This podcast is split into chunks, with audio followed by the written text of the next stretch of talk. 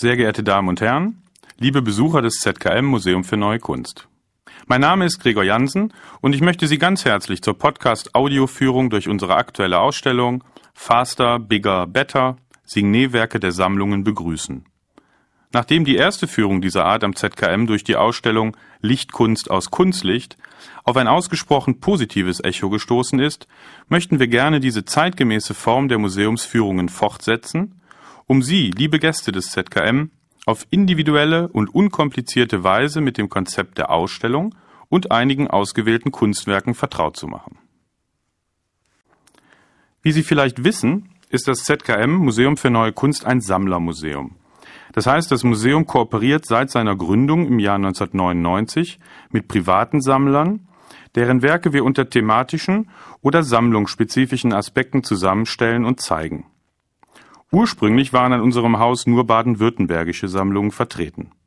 Die Sammlung Fair des Pharmazeuten Friedrich Erwin Rentschler aus Laupheim, die Sammlung Fröhlich aus Stuttgart, die Sammlung Gresslin aus St. Georgen im Schwarzwald und die Sammlung des Heizbrennerherstellers Siegfried Weishaupt, ebenfalls aus dem schwäbischen Laupheim. Eine erste Erweiterung dieses Sammlerkreises fand im Jahr 2004 statt, als der junge Wuppertaler Sammler Christian Boros die bisherigen Kooperationspartner mit seiner Sammlung zeitgenössischer und ganz aktueller Kunst ergänzte. Im Rahmen der international beachteten und überaus erfolgreichen ZKM-Ausstellung Lichtkunst aus Kunstlicht kamen im letzten Jahr schließlich drei weitere Sammlungen als feste Partner des Museums für Neue Kunst hinzu. Die Sammlung der Landesbank Baden-Württemberg in Stuttgart, die VRF-Stiftung von Volker Feierabend in Frankfurt am Main und die Thyssen-Bornemisza Art Contemporary Collection von Francesca von Habsburg mit Sitz in Wien. Diese Erweiterung ist eine erfreuliche Ergänzung der bereits vertretenen, sehr qualitätsvollen Sammlungen und bestätigt den Erfolg des Modells Sammlermuseum. Somit manifestiert sich das ZKM in Karlsruhe als Standort international bedeutsamer Kunst. Faster, Bigger, Better. Die erste Ausstellung des erweiterten Sammlerkreises rund um die zentralen Werke des Museums ist, anders als der Titel vermuten lässt, keine laute Leistungsschau. Vielmehr ist sie eine leise und helle, bisweilen mit kritischen Untertönen versehene Präsentation, in der man liebgewonnenen Bekannten und bewährten Konstellationen, aber auch faszinierenden Neuheiten begegnet. Die Zusammenstellung der rund 250 Signeewerke ist somit museale Sonderschau und zugleich Spiegelung der Kunstgeschichte der letzten 50 Jahre. Die Audioführung durch die aktuelle Ausstellung Faster Bigger Better Signeewerke der Sammlungen wird sie nun neben den unterschiedlichen Sammlungen auch mit einigen ausgewählten Meisterwerken dieser jüngsten Kunstgeschichte bekannt machen. Nicht nur ich, sondern auch meine Co-Kuratoren Andreas Beitin, Anne Deuper und Yvonne Ziegler führen Sie nun virtuell durch das Museum. Wir wünschen Ihnen einen unterhaltsamen Rundgang und viel Spaß in Faster, Bigger, Better. Faster, Bigger, Better, Signeewerke der Sammlungen, stellt Ihnen charakteristische Kunstwerke vor, die die jeweiligen Sammlungen repräsentieren. Hier im Erdgeschoss des Museums für Neue Kunst werden ausgesuchte Arbeiten unter zwei thematischen Gesichtspunkten ausgestellt. In dem Lichthof, in dem Sie sich befinden, geht es um Bewegung, Geschwindigkeit, um Dynamik. Im hinteren Lichthof sind Kunstwerke der Minimal Art zu sehen, sowie verschiedene Arbeiten jüngerer Künstler, die ebenfalls mit minimalistischen Strukturen arbeiten und inhaltlich wie formal auf die älteren Kunstwerke zurückgreifen. So sehen Sie schon vom Eingang des Museums in weiter Ferne ein intensiv gelb-grün leuchtendes Objekt von Dan Flavin, welches ein wirkliches Signeewerk unseres Hauses geworden ist. Ihm werden wir später wieder begegnen. In den beiden oberen Geschossen sind die Kunstwerke hingegen unter dem Gesichtspunkt der jeweiligen Sammlungszugehörigkeit zu sehen. Direkt vor ihnen, links im Lichthof, befindet sich ein nachgebauter VW Käfer, verschiedene Raketen, ein Rennwagen oder auch ein großes Flugzeug. Sie alle haben eines gemeinsam. Sie stehen für Fortbewegung, für Dynamik, vektoriale Kräfte. Diese Kunstwerke stellen mit ihrer Symbolik einen Bezug her zu der Ausstellung Totalstadt Beijing Case, die parallel in den Projekträumen des Museums stattfindet und die die Hochgeschwindigkeitsurbanisierung in China zum Thema hat. Doch wir schauen uns zunächst diejenige Arbeit an, die unserer Ausstellung den Titel gegeben hat. Faster, Bigger, Better. Sylvie Fleuris Neonschrift aus dem Jahr 1999 ist klar und deutlich. Faster, bigger, better. Schneller, größer, besser. Ihre lakonische Botschaft ist zugleich Aufforderung. Sie zeigt Maxima an und fordert Rekorde, wie wir sie aus der Werbung, der Wirtschaft, dem Sport, der Architektur, das heißt unserem täglichen Leben kennen. Der Leistungsdruck ist Glücksmoment und Qual zugleich. Eine Sucht nach mehr, die kaum noch befriedigt werden kann. Die Schweizerin Sylvie Fleury ist eine schillernde Person in der Kunstwelt und bekannt für ihre Inszenierungen der Mode, des Luxus und Jetsets. Ihre Arbeiten erscheinen auf den ersten Blick wie eine Bestätigung der Wertmaßstäbe der Konsumgesellschaft. Die Welt ist schön, und noch viel schöner ist sie, wenn man reich genug ist, die Dinge zu besitzen. Denn Besitz bedeutet Macht. Doch lautet ihre Botschaft wirklich so? Kommentiert Fleury nicht vielmehr hintergründig den schönen Schein, den unablässigen Wunsch nach schneller, größer, besser? Bitte gehen Sie nun links hinüber zu dem weißen VW Käfer. Ein VW Käfer ist zwar nicht so schnell wie eine Rakete, bewegt sich aber doch. Immerhin war der Käfer in der Nachkriegszeit bekannt als Porsche fürs Volk. Aber kommt er Ihnen nicht etwas merkwürdig vor? Zu Recht. Rehberger verwendete als Ausgangsmaterial für dieses Auto eine Skizze von einer VW Käfer Karosserie, die er zur Umsetzung an einen thailändischen Autohersteller gegeben hat. Es zeigt sich, wie kompliziert die Weitergabe von Vorstellung, Verständnis, Kenntnis und Erfahrung sein kann. Der Wagen ist in seinen wesentlichen Merkmalen als VW Käfer erkennbar.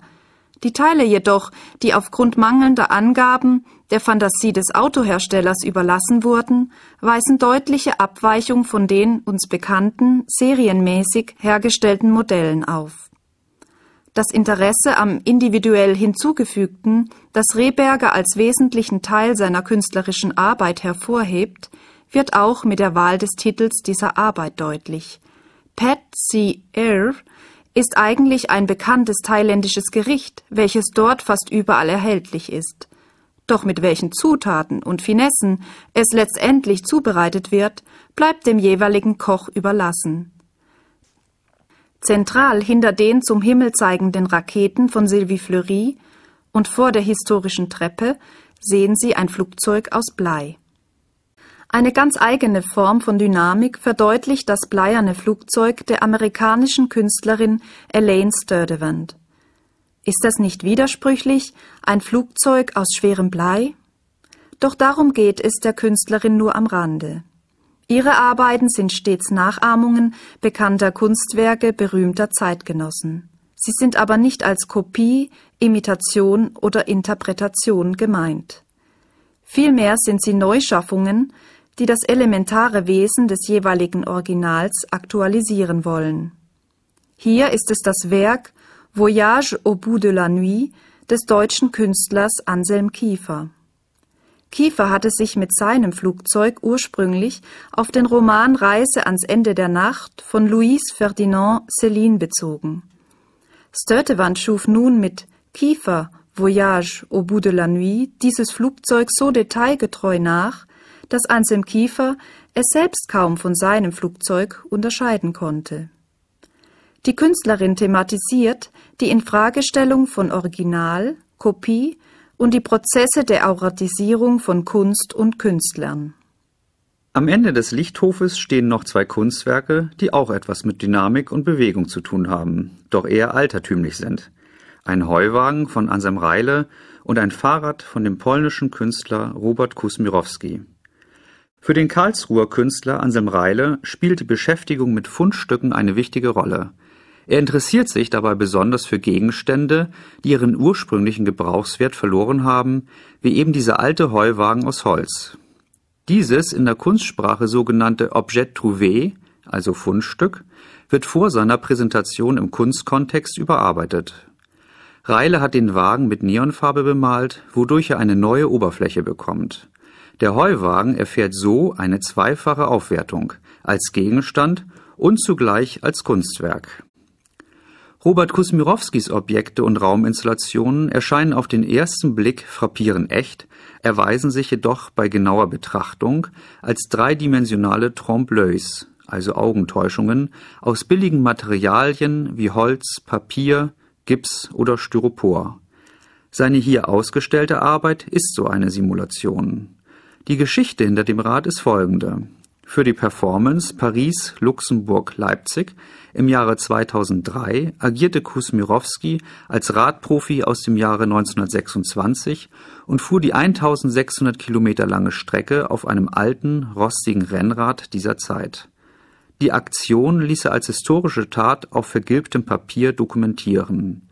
Das Fahrrad wurde täuschend echt imitiert und alles zusammen dann ausgestellt eine in allen Details perfekte Kopie der eigenen Geschichte und allgemeinen Historie. Die Frage, was Realität und was Kunst ist, ist nicht zu entscheiden und somit scheinbar überflüssig geworden. Nachdem hier im ersten Lichthof einige Kunstwerke unter dem Thema Dynamik und Bewegung betrachtet worden sind, darf ich Sie nun bitten, in den hinteren Lichthof zu gehen. Sie gehen vorbei an einer Wand mit einigen Bildern von Andy Warhol und stehen nun in dem Lichthof, in dem es vorrangig um Minimal Art geht. Sie stehen direkt vor einem Kubus aus weißen Metallrastern von Saul Lewitt. Der amerikanische Objekt- und Konzeptkünstler, der zu den Hauptprotagonisten der Minimal Art zählt, widmet sich in seinem Övre der Geometrie, der Formreduktion und der Serialität. Der weiße, offene und streng aufgebaute Kubus steht monumental und zugleich durchschaubar im Raum. Lewitt unterteilt den kubischen Hohlraum mit einer Gitterstruktur aus Vierkantstäben aus Metall in 27 kleinere Kuben. Im Nachvollzug der Konstruktion erkennt der Betrachter die Logik von Ordnungssystemen, Geometrie und Volumina im Raum. Gleich dahinter sehen Sie zwei Arbeiten von Karl André, der ebenfalls zu den führenden Vertretern der Minimal Art gehört Mitte der 1960er Jahre gelang es André, einen völlig neuartigen Begriff von Skulptur zu entwickeln. Anstatt das Material zu schneiden oder es zusammenzufügen, wird es als Schnitt in den Raum eingesetzt. Seine Arbeiten werden nicht mehr auf einen Sockel, sondern direkt auf den Boden gestellt, um den Raum zu erobern. Diese unaufdringlichen Bodenplastiken, wie zum Beispiel die 64 LED Square, kennzeichnen einen neuen Ort im Raum. Wenn Sie Schuhe mit weichen Sohlen ohne Absätze tragen, können Sie gerne die Platten begehen und somit in direkten Kontakt mit dem Kunstwerk treten. Sie nehmen sowohl sich selbst als auch die Beschaffenheit der Quadrate wahr. Als Material verwendet André vorgefertigte Teile, die zu geometrischen Grundformen zusammengefügt werden und als Glieder eines Ganzen fungieren. Auch die Arbeit Inverted Tau die sich gleich daneben befindet, setzt sich aus zwei hölzernen Quadern zusammen, die ein umgedrehtes T (griechisch Tau) bilden. Da Bäume senkrecht aus dem Boden wachsen, wählt der Künstler für seine vertikalen Objekte Holz. Bei flachen, horizontalen Arbeiten verwendet er Metalle, da diese als Rohstoffe unter der Erde liegen. André sagt, er wolle die Kunst nicht verkleiden, sondern sie von ihrer Symbolik befreien und schließlich darf bei der Vorstellung von Werken der Minimal Art nicht Donald Judd vergessen werden. Von ihm stammen die vier Messingkuben, die im Zentrum des Lichthofes stehen. Mit diesen Four Brass Boxes bricht Judd ebenfalls mit der Tradition, Skulpturen auf einen Sockel zu stellen. Sie steht wie bei André auf demselben Bodenniveau wie der Betrachter, ist unmittelbar präsent. Die vier Kuben sind Skulptur und Sockel in einem und belassen den Betrachter auf einer konfrontierenden Realitätsebene zwischen ihm selbst, den vier Objekten und dem Raum. Durch den Glanz des Materials ändern sich mit wechselnder Position des Betrachters die Spiegelungen auf der Oberfläche und mit diesen auch die gesamte Erscheinung des Werkes. Die Skulptur bezieht das Spiegelbild des Betrachters ein und verschmilzt ihn mit der Kunst. Das Messing verbindet durch seine golden schimmernde, scheinbar warme Oberfläche die rationale Strenge in Judds Werk mit einer sinnlichen Komponente. Wie bereits zu Beginn angekündigt, geht es in diesem Lichthof nicht nur um Minimal Art als eine verbindende Stilrichtung mehrerer am Museum vertretener Sammlungen, sondern es geht hier auch um zeitgenössische Kunst, die solche reduzierten, sogenannten primären Strukturen aufgreift. Die äußerliche Ähnlichkeit ist offensichtlich. Schauen Sie sich die beiden übereinander getürmten Holzboxen an. Sie stammen von dem Künstlerpaar Michael Elmgren und Inga Draxet. Diese Arbeit, die den Titel Powerless Structures, Figur 189 trägt, besteht aus zwei Holzkisten, wie sie für den Transport von Kunstwerken verwendet werden. Die Kisten sind geborsten und ineinander verkeilt. Sie sind so einerseits ironischer Kommentar auf den Aufdruck Fragile, also zerbrechlich, und gleichsam Bestätigung ihres Serientitels Powerless Structures, denn Strukturen ohne Macht sind verletzliche, schwache Strukturen. Und nur diese können mutieren und neue Bedeutungsebenen erschließen. Wenn Sie sich nun nach rechts wenden, so erblicken Sie unterhalb des ersten Obergeschosses eine graue Betonröhre. Auch sie ist durch ihre annähernd zylindrische Form eine Primärstruktur, jedoch wird sie durch ihr schroffes Äußeres modifiziert. Der italienische Künstler Arcangelo Sassolino hat sich dem Baustoff Beton verschrieben. Dabei interessieren ihn besonders die Beschaffenheit, die Bearbeitungsmöglichkeiten und die Optik der Materialoberfläche von Beton, aber auch der dumpfe Ausdruck seiner Geistlosigkeit, wie er selbst betont. Wenn Sie sich nun umdrehen und an den silbernen Strohballen von Anselm Reile vorbeigehen, die, wie auch das Pferdehindernis von David Lieske, ebenfalls zu dieser Werkgruppe gezählt werden können, so gelangen Sie rechts hinter der Trennwand zu einer ganzen Reihe von Fotografien. Die Fotografien rechts an der Wand von Thomas Demand aus der Sammlung der Landesbank Baden-Württemberg weisen eine Parallele zu bereits angesprochenen Arbeiten auf. Schauen Sie sich einmal links die Fotografie mit dem Titel Attempt genau an. Auf den ersten Blick wirkt das Bild frappierend echt, eben wie eine Fotografie. Doch gleichzeitig eine Spur zu glatt. So offenbaren beispielsweise die Bücher oder auch die Steckdose sehr schnell, dass sie nur eine Attrappe sein können.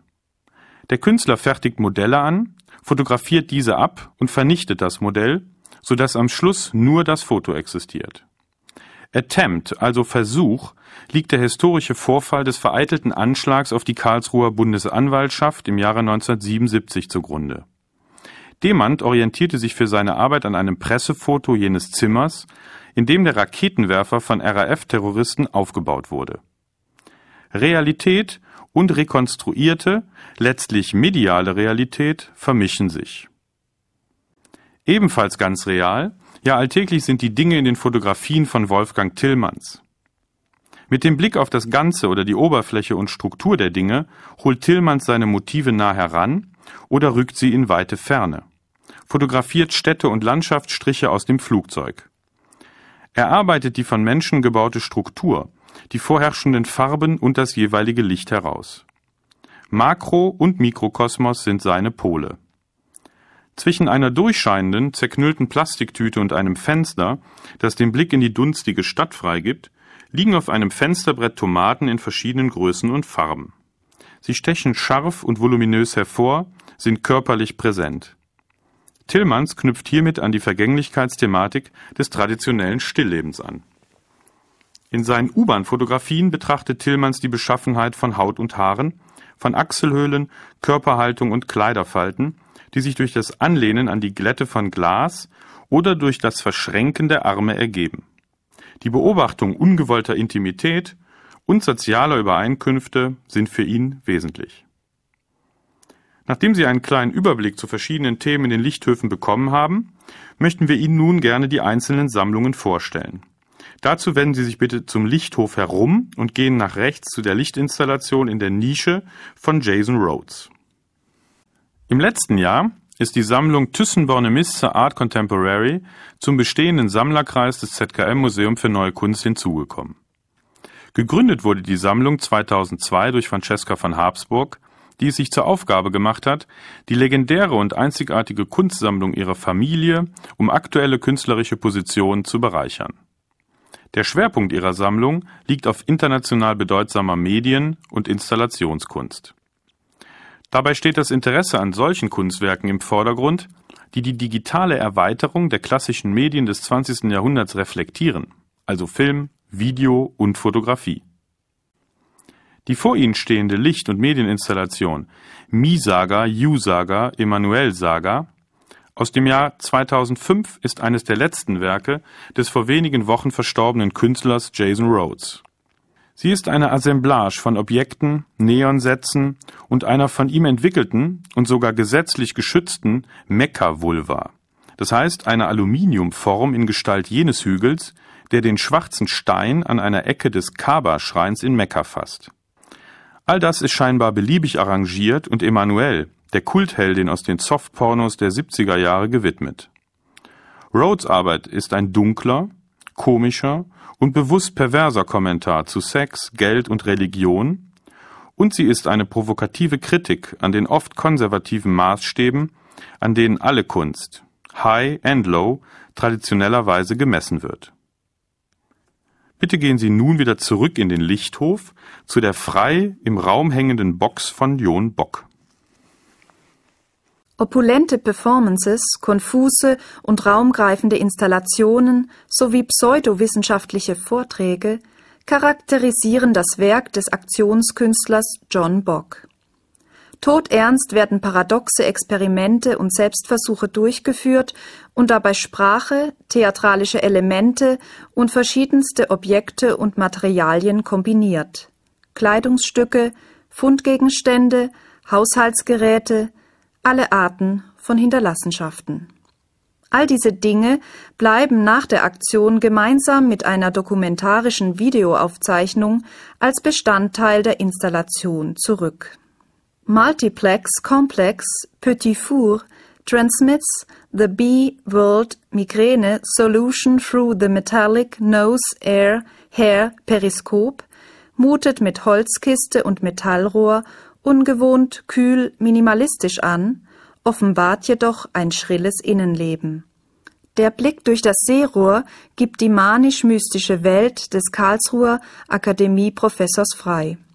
Das zur Installation gehörende Video zeigt den Künstler in der Holzbox über dem Metallrohr sitzend, wie er einer japanischen Gruppe absurde Geschichten erzählt und sie mit seinem Dada-Chaos amüsiert.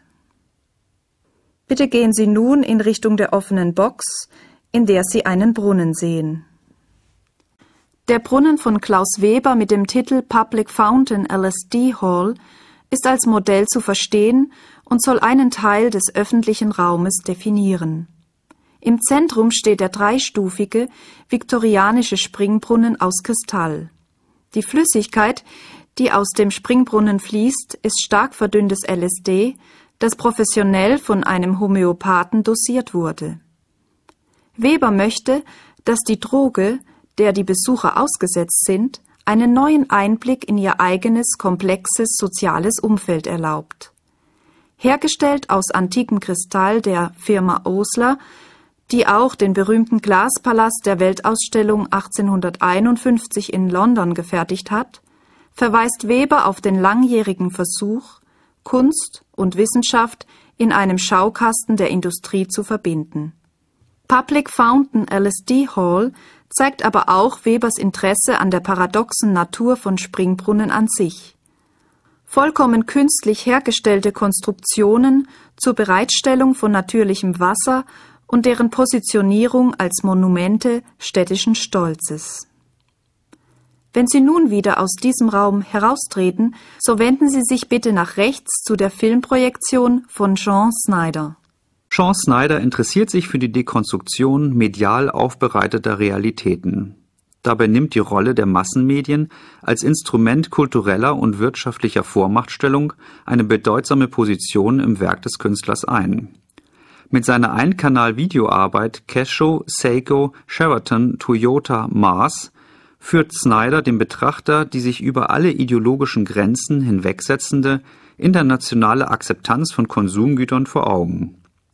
Mittels der Verwendung von Amateurvideos und Bildern von Medienagenturen stellt der Künstler die Globalisierung der Markenökonomie dar und nähert sich zugleich der manipulativen Kraft des Fotojournalismus an, indem er sowohl die informative Qualität von Bildern untersucht, als auch deren innewohnende Macht und Assoziationskraft offenlegt.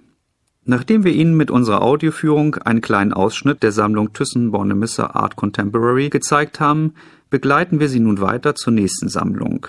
Bitte gehen Sie dazu an der unter der Brücke befindlichen Stellwand mit den beiden Ventilatoren von Bruce Nauman vorbei. Sie überqueren dann den Lichthof und benutzen die Treppe, die sich hinter dem Flugzeug befindet, um in den ersten Stock zu gelangen. Die VAF-Stiftung, deren Werkauswahl Sie hier im ersten Obergeschoss sehen, wurde von dem Frankfurter Unternehmer Volker Feierabend gegründet, der es sich zur Aufgabe gemacht hat, die italienische Kunst des 20. Jahrhunderts einem breiteren Publikum bekannt zu machen und junge italienische Künstler zu unterstützen. Alle zwei Jahre vergibt die Stiftung einen Preis, den Premio Agenore Fabri. Die Sammlung der VHF-Stiftung hat mehrere ganz unterschiedliche Schwerpunkte. In unserer Ausstellung sind zwei Themenschwerpunkte vertreten. Zum einen Werke aus den 1960er und 1970er Jahren, die eine Suche nach neuen Ausdrucksmöglichkeiten in der Kunst auf unterschiedliche Weise verdeutlichen, und kinetische, das heißt sich bewegende Kunst. Wenn Sie nun die Treppe heraufgekommen sind, stehen Sie vor einer Wand, auf der Werke zum ersten Themenschwerpunkt zu sehen sind. Es sind Bilder, die mit der traditionellen Malerei brechen, die Leinwand aufschlitzen, um so der Malerei eine weitere Dimension zu öffnen. Schauen Sie sich hierzu die beiden Arbeiten der Mailänder Künstlerin Dada Maino in der Mitte der Wand an. In ihrer ersten Arbeit mit dem Titel Volume macht sie die Leinwand selbst zum Sujet und schnitt große, ovale Partien heraus, um, wie sie sagte, durch das Wegnehmen der ganzen Materie all das Materielle zu beseitigen und ihr alle Rhetorik zu nehmen, um zur Tabula rasa, zur Reinheit zurückzukehren.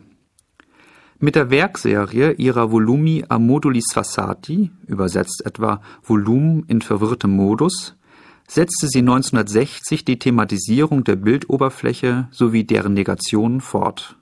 Hierfür spannte sie Schichten von halbtransparenter Plastikfolie hintereinander auf einen Rahmen und perforierte sie mittels einer Rundstanze per Hand, Loch für Loch, in serieller Reihung, um Löcher zu machen, die perspektivisch angelegt sind und die Volumen in drei oder vier Schichten eines plastischen Materials übersetzen auch Lucio Fontana ist dadurch bekannt geworden, dass er die Leinwand, diesen traditionellen Bildträger, attackierte und aufschlitzte. Weniger bekannt sind seine skulpturalen Umsetzungen dieses Konzeptes. Eine davon sehen Sie, wenn Sie sich zum Geländer hindrehen. Im Jahre 1948 gründete Fontana in Mailand das Movimento Spaziale, die räumliche Bewegung.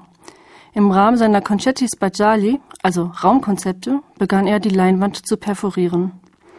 Mit dieser Maßnahme stellte er die bislang nur sekundäre Funktion der Bildebene in Frage und bewirkte eine Veränderung der bisherigen Werkdefinition. Denn das Bild wird durch die Einbeziehung des realen Raumes aus dem Zustand der Zweidimensionalität erlöst.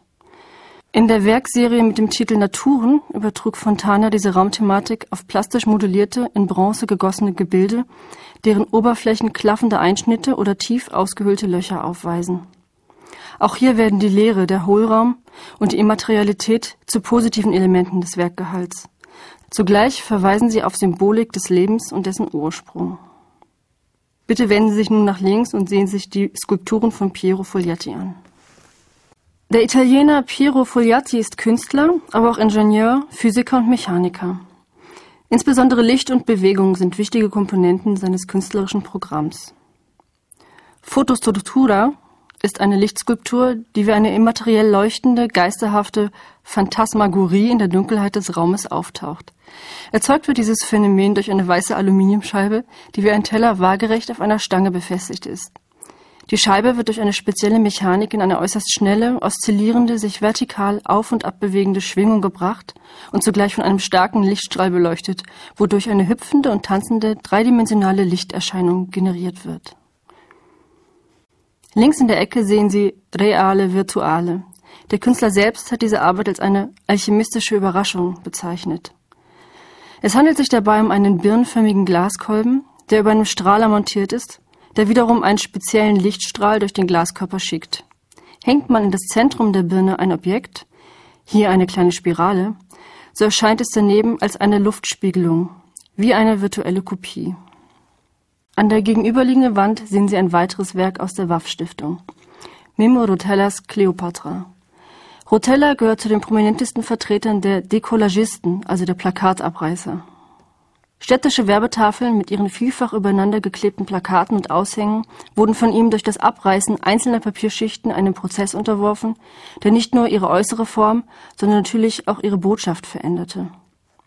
Meist bearbeitete Rutella Filmplakate, auf denen sich die Stars der Unterhaltungsindustrie selbst in fragmentiertem Zustand noch zweifelsfrei zu exponieren vermochten. Wie bei dem Plakat des Films Cleopatra, einem Historienfilm aus dem Jahre 1963, die Schauspieler Liz Taylor und Richard Burton. Wir verlassen nun die Waff-Stiftung und kommen zur nächsten Sammlung. Bitte gehen Sie dazu links an der Wand vorbei. Die Sammlung Fair von Friedrich Erwin Rentschler gehört zu den Gründungssammlungen am MNK. Mit Konzeptkunst und Minimal Art der 60er Jahre besitzt die Sammlung Fair einen Schwerpunkt, der sich als roter Faden bis in die Gegenwart zieht.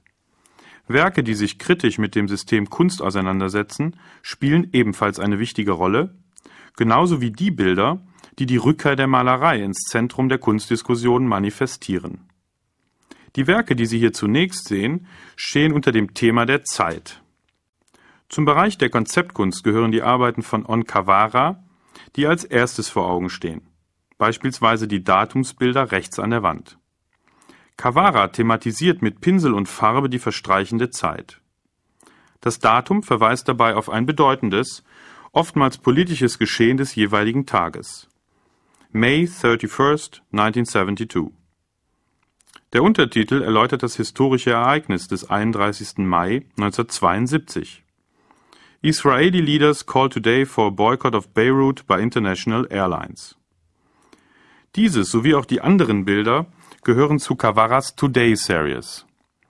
Sein Konzept ist es, egal wo er sich befindet, ein Tagesbild zu malen, in der Datumsart des jeweiligen Landes, in dem er sich aufhält. Cavara führt über alle seine Date Paintings Buch, das außerdem Notizen zum Tag enthält. Auch die 80-teilige Fotoserie von Jan Dibetz, gleich links daneben, thematisiert das Verstreichen von Zeit. The Shortest Day of 1970 at Konrad Fischers Gallery Düsseldorf zeigt den Blick einer fest installierten Kamera von innen durch die große Fensterfront der einstigen Galerie Fischers, durch die die gegenüberliegende Häuserfront und die Straßen mit den parkenden Autos zu sehen sind. Ausschnitt, Belichtungszeit, Intervalle zwischen den Aufnahmen der insgesamt 80 Fotografien sind jeweils identisch und doch gleich keine Fotografie der anderen. Der Verlauf des Lichteinfalls von Mitternacht bis wiederum Mitternacht ist durch die Anordnung der Fotografien auf der Holzplatte sichtbar. Akkurat und im strengen 18-Minuten-Takt hat Dibetz ein Werk geschaffen, das die Aufzeichnung eines Ortes am kürzesten Tag des Jahres 1970 unter ständig sich ändernden Lichtbedingungen wiedergibt. Es führt die Veränderung des Raumes durch Licht und die Möglichkeit der Darstellung von Zeit vor. Während Dibetz die zeitliche Veränderung eines Raumes demonstriert, ist auf den beiden Fotografien von Reineke Dijkstra eine menschliche Veränderung zu erfahren. Sie zeigen die gleiche Frau, links vor der Geburt ihrer Tochter, rechts einige Monate später nach der Geburt. Bitte gehen Sie nun weiter vor die rechte Seite der nächsten Wand. Die Schweizerin Sylvie Fleury ist nicht nur mit dem titelgebenden Werk für die Ausstellung Faster, Bigger, Better, sondern mit noch einigen weiteren Arbeiten vertreten. Gleich als erstes sehen Sie ein perforiertes Bild aus Jeansstoff.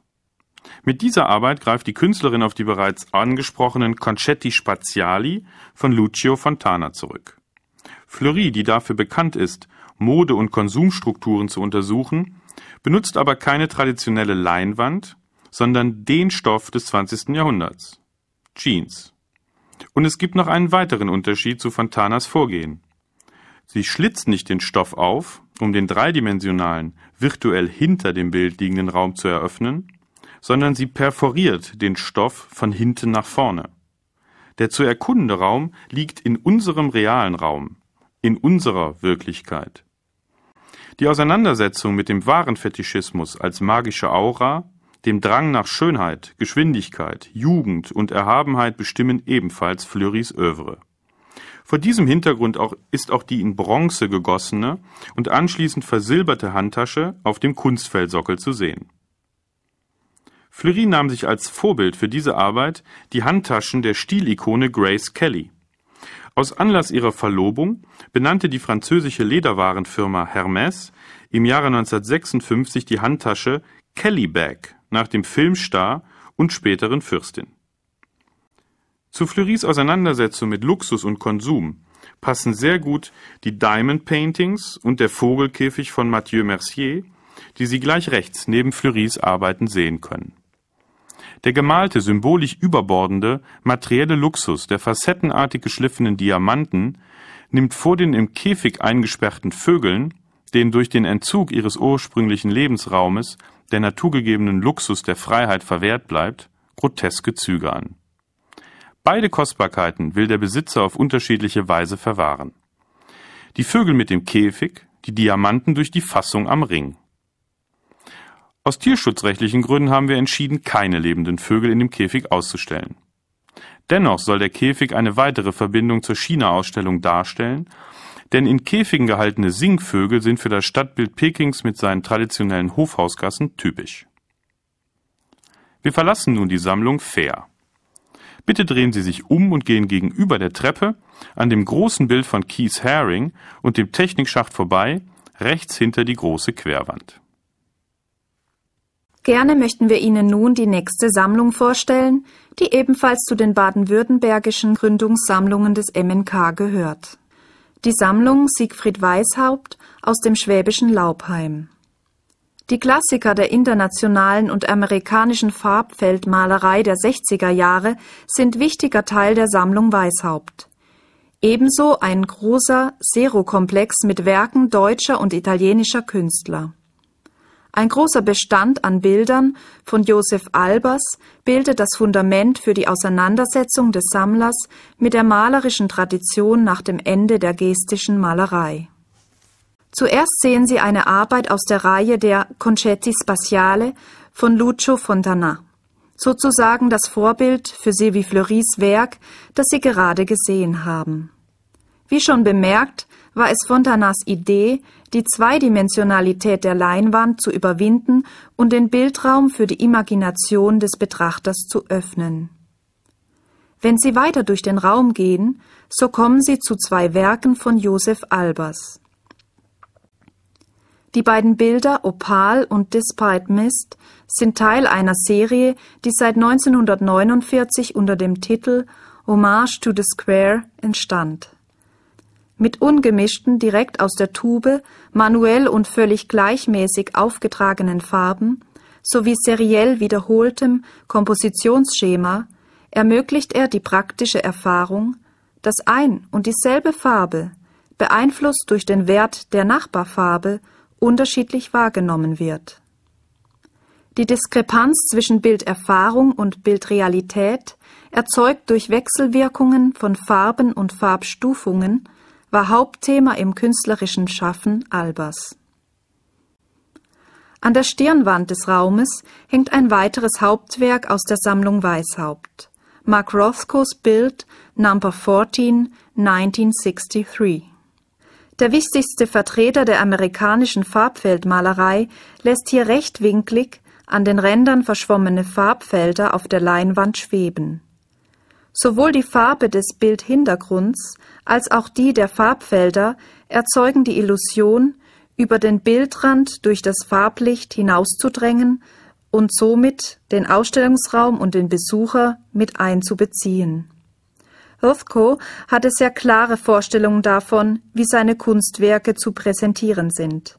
Abgedunkelte Räume, in denen der Betrachter einen Abstand von circa 45 Zentimeter zum Bild haben sollte um eine intensive Betrachter-Bild-Beziehung aufbauen zu können. Probieren Sie es aus. Lassen Sie sich faszinieren von der Kraft und Wirkung der Farben. Bitte gehen Sie nun rechts am Lichthof entlang und steuern auf das große abstrakte, von blauen und gelben Dreiecken dominierte Bild von Roy Lichtenstein zu. In den 1960er Jahren inspirierten Roy Lichtenstein triviale Comicstrips zu seinen ersten Popgemälden, in denen das Motiv durch vielfache Vergrößerung und Auflösung in einzelne Rasterpunkte eine extreme Verfremdung erfährt. Zehn Jahre später zitierte er aus der Kunst des 20. Jahrhunderts und begann, diese in sein schematisiertes Linien- und Fächersystem zu übertragen. Perfect Painting zählt zu einer Gruppe von Werken, in denen er Kunst mit einer alltäglichen Formensprache konfrontiert. Geometrische Formen werden mit Farbfeldern verknüpft. Lichtenstein hebt die Rasterpunkte, wie in seinen frühen Arbeiten, als eigenständige Form hervor, so dass der Reproduktionsprozess zum eigentlichen Thema des Bildes wird. Im perfekten Gemälde verläuft die mehrfach gebrochene und sich überschneidende Linie exakt innerhalb der Bildbegrenzung. Die Banalität seiner frühen Comicbilder sowie die verfremdeten Zitate aus der Kunstgeschichte waren seinerzeit ein Affront gegen das bürgerliche Kunstverständnis. Heute gehören sie zu den Klassikern der Kunst des 20. Jahrhunderts. Bitte setzen Sie Ihren Weg fort und gehen zur Rückseite derselben Wand. Mit The Lake von Tom Wesselmann sehen Sie ein Wandobjekt des amerikanischen Pop-Art-Künstlers, das im Vergleich zu anderen Werken Wesselmanns stark abstrakte Züge trägt. Es handelt sich um eine seiner Metallarbeiten, die mit Laser geschnitten, bemalt und anschließend zu einem großformatigen Relief übereinandergefügt wurden. The Lake erzielt seine enorme Tiefe durch einzelne Fragmente, die die Farbigkeit dahinterliegender Elemente wieder aufnehmen. Diese optische Technik erzeugt in Wesselmanns Werken die Illusion von Transparenz und Leichtigkeit, die aufgrund des metallenen Materials real jedoch gar nicht gegeben ist. Die Formen im Bild erinnern auch an die menschlichen Körper seiner früheren Arbeiten. Durch den Titel stellen sich aber vor allem Assoziationen von Wasser, Pflanzen und deren Spiegelungen ein. Das Doppelbild mit Klecksen von Sigmar Polke auf der gegenüberliegenden Wand des Raumes schließt die Sammlungspräsentation Weishaupt ab und stellt zugleich einen Übergang zur nächsten Sammlung dar. Bevor Sie am Lichthof entlang zum nächsten Raum gehen, werfen Sie bitte einen Blick hinüber, wo ein zweiter, rein gelber Think Tank von Lime Gillig mit dem in diesem Raum befindlichen würfelartigen Alu-Acrylglasgitter im Dialog steht und ihren Standort befragt und definiert. Die Sammlung Fröhlich aus Stuttgart bildet mit ihren umfangreichen Werkkomplexen ein exquisites Panorama der zweiten Moderne. Ein Block aus Werken von Georg Baselitz, Sigmar Polke und Gerhard Richter repräsentieren das Wiedererstarken der Malerei in den 1960er Jahren. Sie haben jetzt den Raum mit den zwei großformatigen schwarzen Kohlezeichnungen von Robert Long betreten, die aus dem urbanen Kontext New Yorks ein historisches Ereignis und einen exaltierten Citizen namens Frank ableiten. Der amerikanische Künstler hat mit der Serie seiner Men in the Cities überlebensgroße, in oftmals grotesker Verrenkung tanzende Figuren geschaffen. Ohne Titel Frank ist eine der ersten Arbeiten dieser Reihe, in der er seinen Modellen Gegenstände entgegengeschleudert hat, denen sie auszuweichen versuchen. So wie in unserer medialen Welt kann auch in diesen Werken zwischen Realität und Fiktion nicht unterschieden werden. Es bleibt offen, ob es sich um eine reale Bedrohung oder eine inszenierte Pose handelt. Mit The Haunting hat Longo die Thematik des 11. September 2001 aufgegriffen und in einem dreiteiligen Bild verarbeitet. Die Kohlezeichnung ist hinter spiegelndem Glas gerahmt, wodurch der Betrachter sich selbst in der Arbeit sieht. In der Mitte dieser Arbeit, dort wo christliche Triptychen die Kreuzigungsszene zeigen, ist bei Longo undurchdringliches Schwarz zu finden.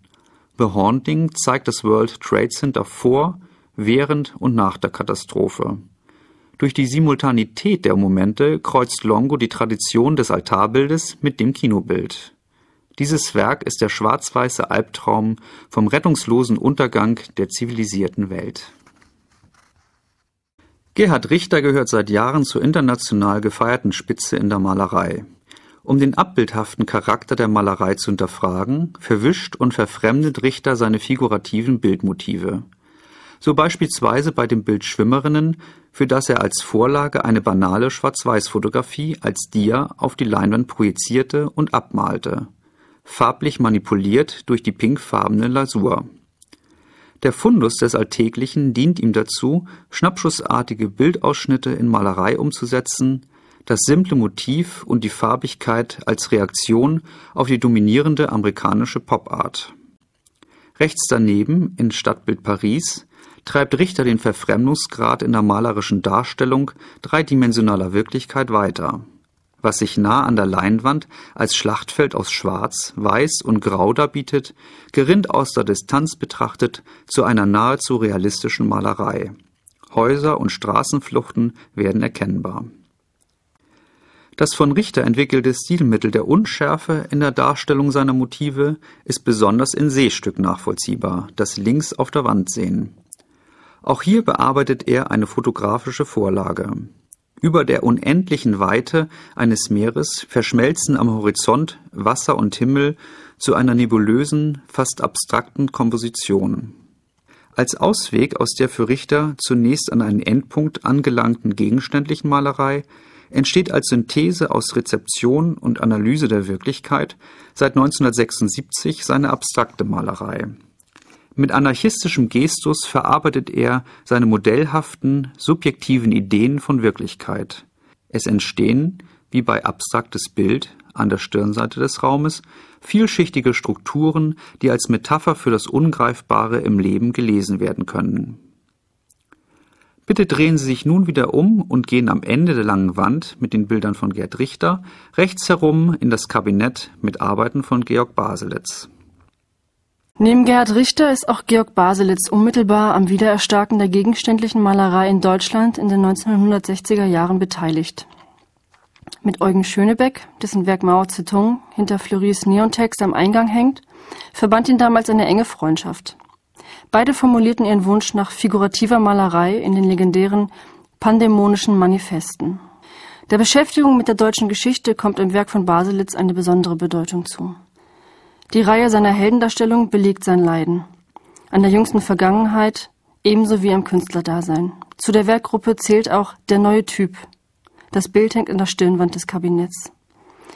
Das im Sinne christlicher Leidenssymbolik angewandte Wundmal der vorgestreckten Hand seines heruntergekommenen Helden in der Ödnis ist eindeutig. Bevor Georg Baselitz seine Bilder als Akt der radikalen Emanzipation vom Motiv ab 1969 verkehrt herum malte, schuf er in den drei Jahren davor die sogenannten Frakturbilder. Eines der charakteristischsten Werke ist Vier Streifen, G. Antonin, das Sie an der gegenüberliegenden Stirnwand sehen. Das Bild ist eine Hommage, eine Hommage an den französischen Schriftsteller Antonin Artaud, der einige Jahre in psychiatrischen Kliniken untergebracht war und dem Baselitz im Bildtitel das G seines eigenen Vornamens als posthume Solidaritätserklärung an den leidenden Künstler vorangestellt hat. Entsprechend dem diagnostizierten Verrücktsein des surrealistischen Schriftstellers erscheint auch das Bildmotiv verrückt, wie auseinandergeschnitten und unpassend zusammengesetzt. Das gegenständliche Motiv dient Baselitz von da an nicht mehr als bildbestimmendes Mittel. Nur noch die Farbe und die Machart vermögen das Bild als Einheit zusammenzuhalten. Bitte gehen Sie nun wieder Richtung Lichthof und biegen Sie nach rechts in Richtung der alten Treppe ab, um ins zweite Obergeschoss zu gehen. Sie sind nun im zweiten Obergeschoss und haben von hier aus einen schönen Überblick über den Eingangslichthof. Wir möchten Ihnen jetzt die Sammlung der Landesbank Baden-Württemberg vorstellen. Die Landesbank ist schon seit einigen Jahren Sponsor und Unterstützer des ZKM. Die bankeigene Sammlung ist aber erst seit der Lichtkunstausstellung als Kooperationspartner am ZKM Museum für Neue Kunst vertreten. Die Landesbank unterhält seit vielen Jahrzehnten eine umfangreiche Kunstsammlung und mittlerweile besitzt sie eine der bedeutendsten Unternehmenssammlungen moderner und zeitgenössischer Kunst in Europa.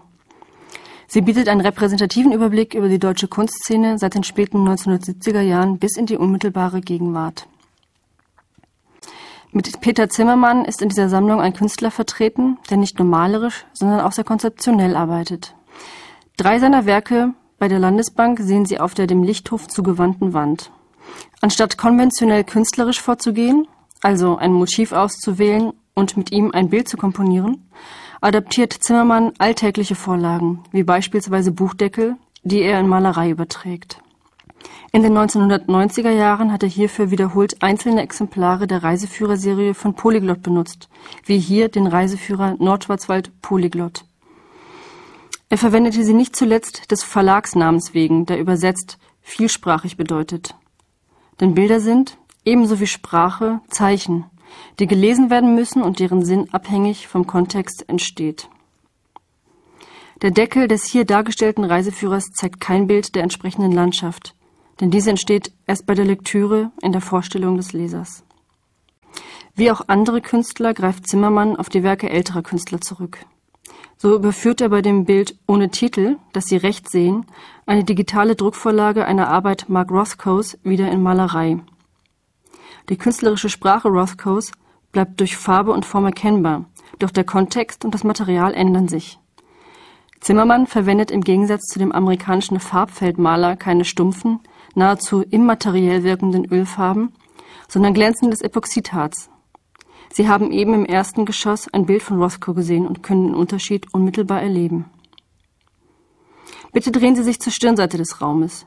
Dort sehen Sie ein skulpturales Objekt von Isa Gensken. Ihr Werk steht im starken Bezug zum Raum und umfasst Skulptur, Fotografie, Film, Malerei, Collagen und Bücher. Genskens Skulpturbegriff bezieht Architektur ebenso ein wie Werbung, Design und Alltagsgegenstände, da es hier um das gesellschaftliche Feld geht, das diese Kategorien bestimmt. Die Skulpturen und ihre Symbolik beziehen sich auf die gebaute Umgebung und verdichten sich zu skulpturalen Fragestellungen wie in der Minimal Art. Ein Blick von hier links in Richtung Norden zeigt Ihnen auf dem Boden liegend ein weiteres Werk von Genskin in der Sammlung Gresslin. Wenn Sie nun nach rechts auf die Wand zwischen den beiden Lichthufen blicken, so sehen Sie dort einige großformatige Fotografien. Bitte schauen Sie sich die drei hinteren von Günter Förg an. Günter Förg lotet in seiner mehrteiligen Arbeit Weißenhofsiedlung die Tiefe der Zweidimensionalität aus. Da dynamisieren auf einem Bild die extrem angeschnittenen Gebäudekanten als Blickachsen den Sog hin auf die Treppe, was unterschwellig durch den verschatteten Eingang und die üppige Vegetation befördert wird. Auf einer anderen Ansicht hingegen verstellt das typische weiße Rechteck der Hausfassade den Eintritt in die Tiefe. Allein ein kleines Fenster, in dem sich Luft und Raum spiegeln, vermittelt dem Betrachter die Illusion von Offenheit und Weite. Die 1927 von Mies van der Rohe für den Deutschen Werkbund geplante Weißenhofsiedlung in Stuttgart entbehrt in der Ansicht Förgs ihrer städtebaulichen und architektonischen Bedeutung zugunsten eines lebendigen Ausschnitts von Konstruktion und Renaturierung, welcher durch die Kontrastierung von tiefen Schichten erzeugt wird wenn Sie nun um die Wand herumgehen, so sehen Sie gleich auf der linken Seite der Wand ein Bord mit mehreren Dekobüsten von Hemm Steinbach. Seine Fragestellung lautet, wie lassen sich die Dinge des Alltags unverändert und unvoreingenommen als Kunstwerke wahrnehmen? Wie ist dies nach Marcel Duchamp noch möglich und sinnvoll? Die Lösung des in Israel geborenen Amerikaners ist einfach und beeindruckend zugleich. Mitte der 1980er Jahre hat Steinbach die geniale Idee, gekaufte neue Objekte sowie Antiquitäten auf Wandkonsolen in eine Reihe zu stellen. Er möchte nichts Neues erzeugen, sondern Objekte aus einem schon vorgegebenen Kontext der Verfügbarkeit lösen und als Material und Design bewusst machen. Steinbach tut etwas, was wir alle machen. Er stellt etwas vor und aus. In der systematisierten Ordnung und Wiederholung tritt das Wesenhafte umso deutlicher in Erscheinung. Ein häufig gebrauchtes Motiv simplifizierender Werbung. Doch nichts ist so einfach, wie es scheint. Die gewählten Gegenstände beziehen sich meist auf den Körper, als Maske, Mängelergänzung und Medium, als Fragment, Accessoire, als fallische Anspielung oder Ziel des Begehrens. Wir verlassen nun die Sammlung der Landesbank Baden-Württemberg. Bitte gehen Sie nach links weiter an einer sternförmigen Hängelampe in Richtung des großformatigen bunt abstrakten Bildes von Franz Ackermann. Im Jahr 2004 ergänzte der Wuppertaler Christian Boros mit seiner Sammlung den Kreis der Sammler am Museum für Neue Kunst. Christian Boros konzentriert sich auf das Sammeln von Kunst aus seiner eigenen Generation. Dadurch umfasst seine Sammlung die wichtigsten Positionen zeitgenössischer Kunst aus Deutschland und England der 1990er Jahre.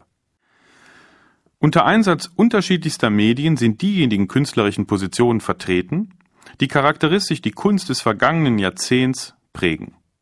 Hierbei erreicht das Spektrum von Pop Art über minimalistische Tendenzen bis zur Aktions- und Installationskunst. Zugrunde liegt allen Künstlern der Wille, mit Vehemenz der eigenen Generation Ausdruck zu verleihen. Lifestyle, Pop Generation und künstlerisches Crossover sind ihre Stichworte. In diesem Sinn sind auch die Arbeiten des Karlsruher Akademieprofessors Franz Ackermann zu sehen. Ackermann ist mehr als ein Maler. Seine Arbeiten behandeln Themen wie Raum, Stadt, Architektur, Tourismus, wobei er multimedial mit Zeichnung, Collage, Gemälden, Fotografie, Video, letztlich installativer Kombination souverän arbeitet. Seine kleinformatigen Mental Maps, von denen Sie hier zwei an der rechten Wand sehen, entstehen während seiner Reisen. Sie sind subjektive, bildgewordene Protokolle, in denen er vor Ort gewonnene Eindrücke mit fiktiven Elementen vermischt. Oft dienen die Mental Maps Ackermann als Inspiration für seine großformatigen Evasionen.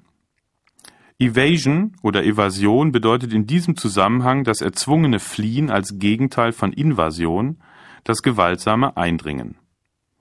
In dem großformatigen Permanent Sunrise streiten sich gleich mehrere glühende Sonnen in der Tiefe des Raumes mit den Architektur- und Landschaftsfragmenten im Vordergrund.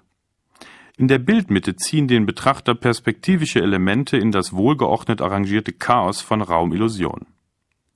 Man erkennt eine Gebirgslandschaft mit zahlreichen Sonnen, ansatzweise architektonische Elemente wie eine Treppe.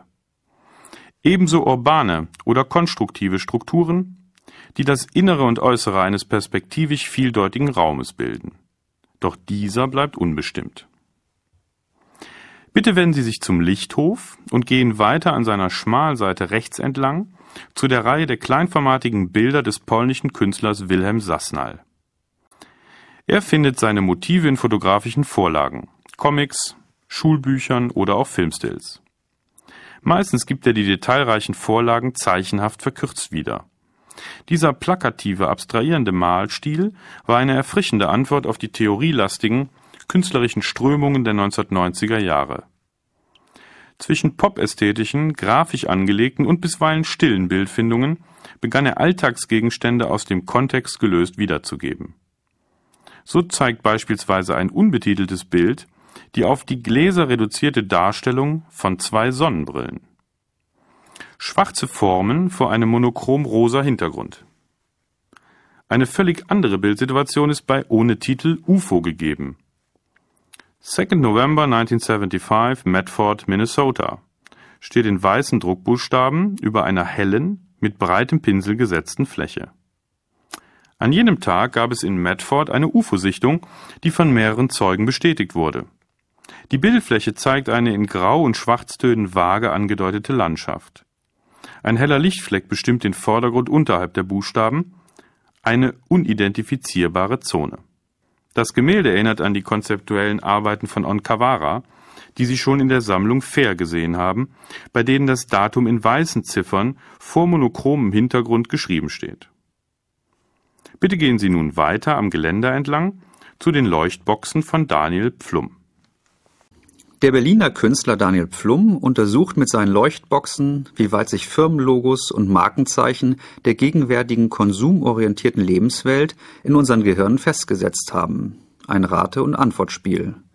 Der künstlerisch gewollte Schwierigkeitsgrad liegt allerdings in der leichten Modifikation der Signiers, nämlich im Weglassen der Artikel oder Unternehmensnamen, wodurch sich die abstrakten Farbfelder als teilentleerte Formen zu erkennen geben. Der Ausstellungsbesucher als Teil des Systems von Angebot und Nachfrage erkennt sich als Marketingopfer. Der allgegenwärtige Werbedruck mit seinen unterschwelligen Techniken ist nicht ohne Resonanz geblieben, denn Flums abstrakte Lichtbilder sind schnell als Marken- und Firmenlogos dechiffrierbar. Ohne lange nachzudenken erkennt man in den Leuchtkästen die Logos des Suppenherstellers Knorr und der Bekleidungskette C&A. Gleich links von den leuchtenden Logos von Daniel Pflum kommen Sie in einen Raum mit Werken ganz junger Künstler, die sich auf vielfältige Weise mit dem Tod auseinandersetzen. So etwa Thomas Zipp, von dem Sie zwei Bilder links an der Wand sehen, sowie die im Raum hängende Glocke mit dem Titel Geist ohne Körper. Sie läutet eine philosophische Befragung existenzieller Befindlichkeit ein. Ein Körper ohne Geist ist tot, nur eine leere Hülle, jedoch ein Geist ohne Körper, entweder reine Intelligenz oder nur ein Gespenst. Zipp beendet die intellektuelle Akrobatik mit einem Totenschädel auf dem Glockenkörper, wie man ihn von Piratenflaggen kennt. Bei seinen Bildern verbindet Zipp gerne irritierende mit ästhetisch ansprechenden Elementen. Der zunächst Einfaltigkeit verheißene Titel Tump Tump Tump der linken Arbeit wird von sich kreuzenden Lackstiftlinien dominiert. Wie ein grob gewirktes Gewebe hängt es in seiner grafischen Anlage leintuchartig über der Landschaft mit niedriger Horizontlinie. Der Titel erinnert an die futuristische Geräuschmusik Zang Tump Tump von Filippo Tommaso Marinetti, mit der er 1914 den Krieg verherrlichte. Stupid und düster wäre die Welt, folgte man solchen Ideologien. Einzige Reaktion kann nur Ironie sein. Zu der angesprochenen Thematik des Todes passt auch der silbern glänzende Schädel des belgischen Künstlers Chris Martin, den Sie gleich an der Ecke der eingebauten Box sehen. In Vanitas Stillleben ist oftmals ein Totenschädel zentrales Symbol für die Vergänglichkeit aller Dinge. In Martins Arbeit Still Alive werden die Gegensätze von kostbar glänzendem Material und vergänglicher Morbidität spannungsvoll inszeniert ein Totenschädel in der Größe des Kopfes von Martin, der dem Titel nach noch lebendig ist, umgesetzt im dauerhaften Material eines Metalls. Mit der Oberflächenästhetik von Konsumgegenständen glänzt uns das Transitorische allen Seins, auch des Künstlers selbst, entgegen. Abschließend möchten wir Ihnen nun noch die Sammlung Gresslin vorstellen. Bitte gehen Sie hierzu an der Längsseite des Lichthofes entlang bis zum übernächsten Raum mit den drei großen, farbenfrohen Bildern von Albert Oehlen. Die Sammlung der Familie Gresslin aus St. Georgen im Schwarzwald gehört ebenfalls zu den Gründungssammlungen am MNK. Schon die Elterngeneration begann in den 1970er Jahren zeitgenössische Kunst zu sammeln, was von den vier Kindern fortgeführt wird. In der Sammlung Gresslin dominieren jüngere künstlerische Positionen der 1980er und 1990er Jahre aus den Bereichen Malerei und konzeptueller Installation.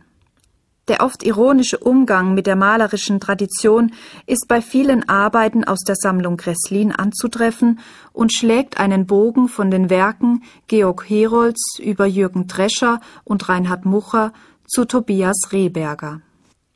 Der erste Raum mit Werken aus der Sammlung Gresslin ist Albert Oehlen gewidmet. Hinterlasse nur Spuren, wenn du bereit bist, sie wiederzufinden, ermahnt Albert Oehlen auf einem Plakat, das mit Spuren betitelt ist und das Sie rechts an der Wand sehen. Darauf erkennt man ein gar nicht klapprig wirkendes Skelett, welches seiner fleischlichen Hülle mit Bravour davonläuft.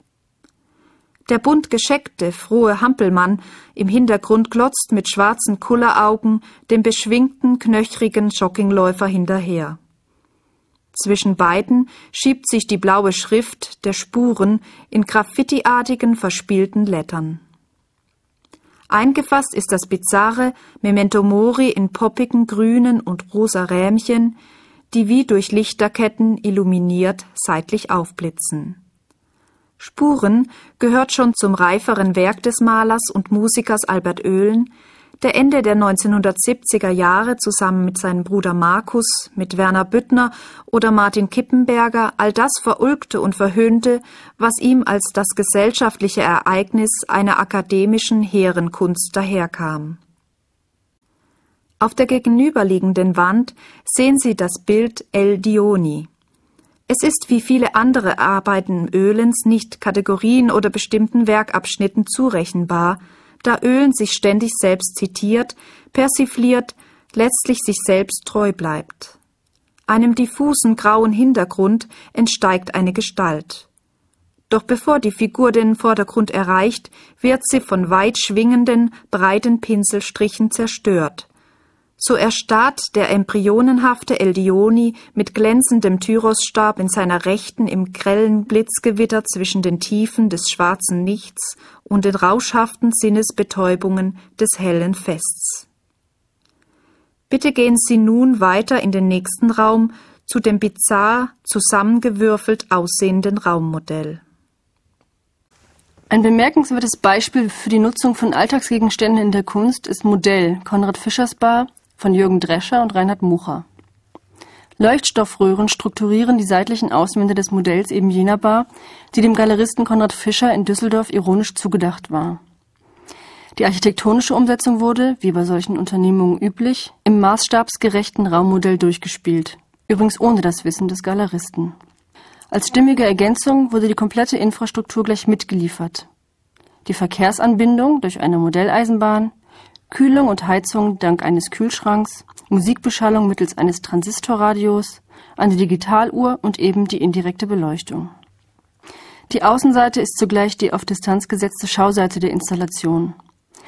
Denn ein umschließender, aufgebockter Rahmen mit Glasscheiben fungiert gleichzeitig als Stellage und Vitrine und macht das Werk zu einer Modellarchitektur, im Modell der Kunst.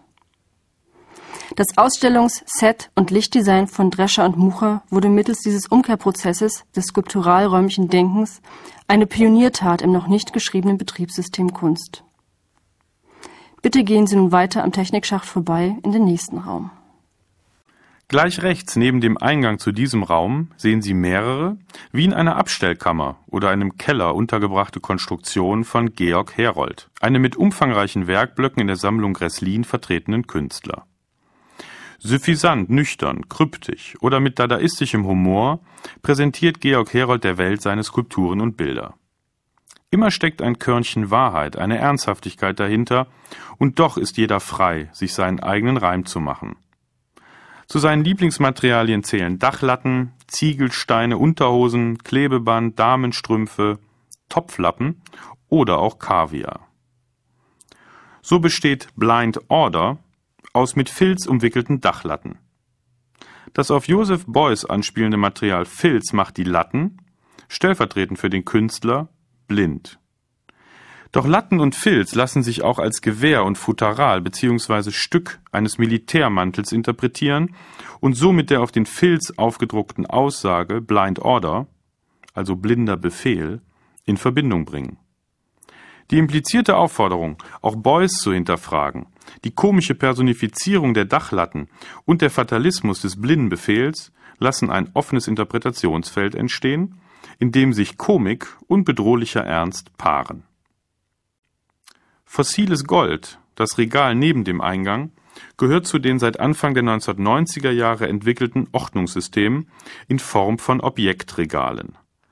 In Reih und Glied werden gleichförmige, industriell zugeschnittene, einheitsgraue Bimssteine präsentiert. Wiederum scheint der Titel nicht zum Objekt zu passen. Wenngleich mit fossilem Gold umgangssprachlich Bernstein gemeint ist und Gold nicht versteinern kann, lassen sich die BIM-Steine ironisierend als Goldbarren lesen. Nicht nur das herkömmliche Wertesystem steht hier zur Debatte, sondern auch die Unvereinbarkeit von Betitelten und Gesehenem. Zuletzt möchten wir Ihnen noch die Arbeit zweier Karlsruher Professoren vorstellen. Helmut Dorner und Mäuser. In Dorners abstraktem Bild mit dem Titel Kofi an der Längswand des Raumes quillt zähflüssige Farblava langsam aus dem transparenten Plexiglas an die Oberfläche, bildet großflächige Kontinente und kleinteilige Materialinseln. Kofi bildet ein eigenes interstellares System, das die Erwartung an versprengte Kaffeebohnen und Pfützen nicht erfüllt, sondern weit darüber hinausreicht. Grauer, graubrauner und schwarzer Lack folgt teils der Eigendynamik seiner Konsistenz, vibriert an den Grenzen, überlagert sich oder stößt sich ab. Andere Farbpartikel können sich der Kraft eines Werkzeugs wie des Pinsels nicht entziehen und bilden feine Linien. Dorners Tableau zeigt eine Momentaufnahme der Auseinandersetzung zwischen schwer und behäbig fließenden Pigmenten und beschleunigten, rhythmisch pulsierenden Lackströmungen. Im Gegensatz zu dem leicht und fließend wirkenden Bild von Dorner stehen die schweren Metallskulpturen von Mäuser. Sie verleugnen die Herkunft ihrer Materialien, den Schrottplatz, nicht. Der Schlichtheit ihrer konstruktiv-tektonischen Formensprache entspricht die Farbigkeit, die geprägt ist von einem gleichmäßigen Anstrich mit Lack oder Rostschutzmittel, ebenso wie von der vorhandenen Farbigkeit patinierter Oberflächen. Die Relikte vergangener Funktionalität werden so zur abstrakten, autonomen Komposition. In der drei Meter breiten Wandarbeit Pommes Schranke hat Meuser Fundstücke zu einer Arbeit zusammengesetzt. Auf der linken Seite durchbricht ein ehemals der Befestigung dienender Winkel das ansonsten kubisch strenge Wandstück, das an die geometrische Variation der Minimalart erinnert. Ganz im Gegenteil zu ihnen ist hier die Oberfläche jedoch bewusst unterschiedlich gehalten, einerseits im glatten Rot, andererseits im mackenhaften Weiß. Passend zum Titel. Denn Pommes Schranke meint im alltäglichen Ruhrpott-Slang nichts anderes als eben jenes frittierte Grundnahrungsmittel mit den obligatorischen Zutaten Ketchup und Mayo. Die Signalfarben Rot und Weiß einer Bahnschranke. Sehr geehrte Damen und Herren, liebe Gäste des ZKR Museum für Neue Kunst, an dieser Stelle dürfen wir uns ganz herzlich von Ihnen verabschieden. Wir hoffen, dass Ihnen unsere Führung durch die Ausstellung Faster Bigger Better Signeewerke der Sammlung gefallen hat und Sie uns wieder besuchen, um weitere Facetten der Ausstellung auf über 7000 Quadratmeter zu entdecken. Wir konnten Ihnen, wie Sie gesehen haben, nur einen Teil zu Gehör bringen und einen Ausschnitt beleuchten. Gerne möchten wir deshalb noch auf die individuellen Führungen der ZKR Museumskommunikation hinweisen. Dort können Sie mit unserem professionellen Führungsteam an thematischen Führungen durch die Ausstellung teilnehmen. Bitte beachten Sie auch die parallel bis zum 7. Januar 2007 stattfindende Ausstellung Totalstadt Beijing Case Kulturelle Aspekte der Hochgeschwindigkeitsurbanisierung in China. Zu beiden Ausstellungen sind des Weiteren umfangreiche Katalogbücher erschienen, die Sie in unserem Shop hinter der Infotheke im Foyer des ZKM erwerben können. Wir wünschen Ihnen einen guten Heimweg. Auf Wiedersehen. Ihr Kuratorenteam Andreas Beitin Anne Deuper, Yvonne Ziegler und Gregor Jansen.